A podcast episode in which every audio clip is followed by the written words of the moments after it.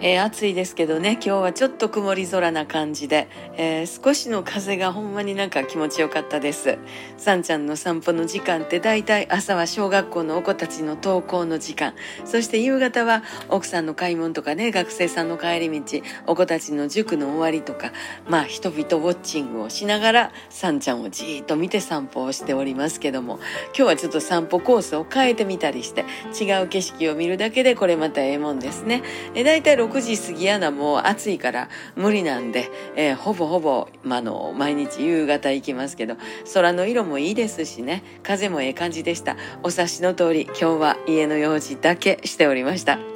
明日からは歌の練習にいて参じます。頑張っていこう。また明日。また明日。